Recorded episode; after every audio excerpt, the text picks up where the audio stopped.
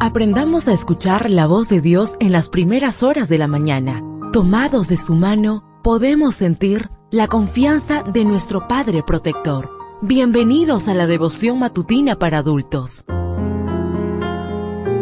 Palabras que reaniman, que calman, consuelan y llenan de esperanza. Bienvenidos.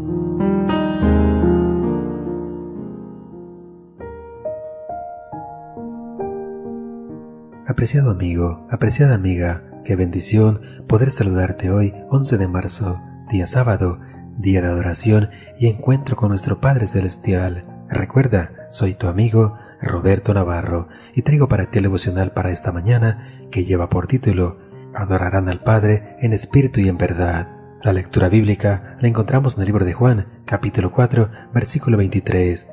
La hora viene y ahora es cuando los verdaderos adoradores adorarán al Padre en espíritu y en verdad, porque también el Padre, tales adoradores, busca que lo adoren. Henry Ward Beecher, conocido pastor estadounidense del siglo XIX, solía predicar cada fin de semana en su iglesia. Como era un gran predicador, gente abarrotaba el templo para escuchar sus poderosos sermones. En cierta ocasión Beecher no pudo predicar, por lo que en su lugar predicaría su hermano Tomás.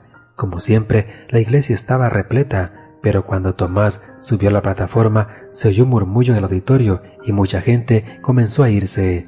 Atónito ante lo que veía, Tomás dijo, Todos los que han venido a adorar al pastor Henry Ward Beecher pueden aprovechar este momento y retirarse de la iglesia. En cambio, a los que han venido a adorar a Dios, los invito a permanecer donde están.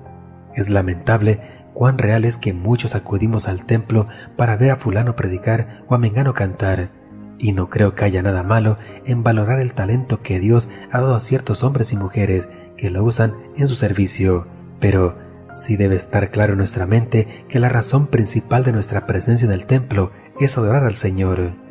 En Apocalipsis 4 y 5 se nos presenta un grandioso cuadro de adoración celestial. Todos los habitantes del cielo dan gloria y honra y acción de gracias al que está sentado en el trono, al que vive por los siglos. Apocalipsis 4.9 ¿Y por qué lo adoran?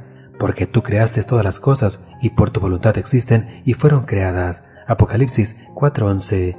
Dios merece nuestra adoración porque es el Creador.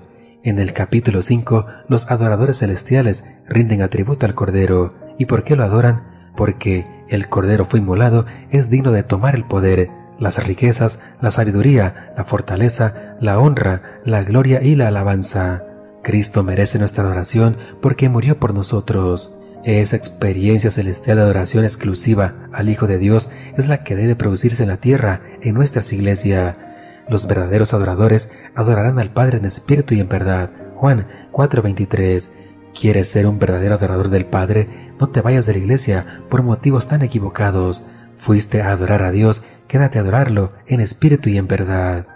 Deseo que el Señor derrame abundantes bendiciones en tu vida y recuerda, mañana tenemos una cita en este mismo lugar, en la matutina para adultos.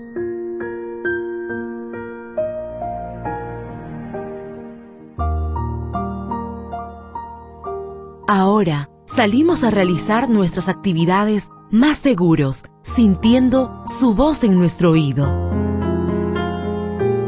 La devoción matutina para adultos es producida y realizada por Canaan Seventh Day Adventist Church and DR Ministries.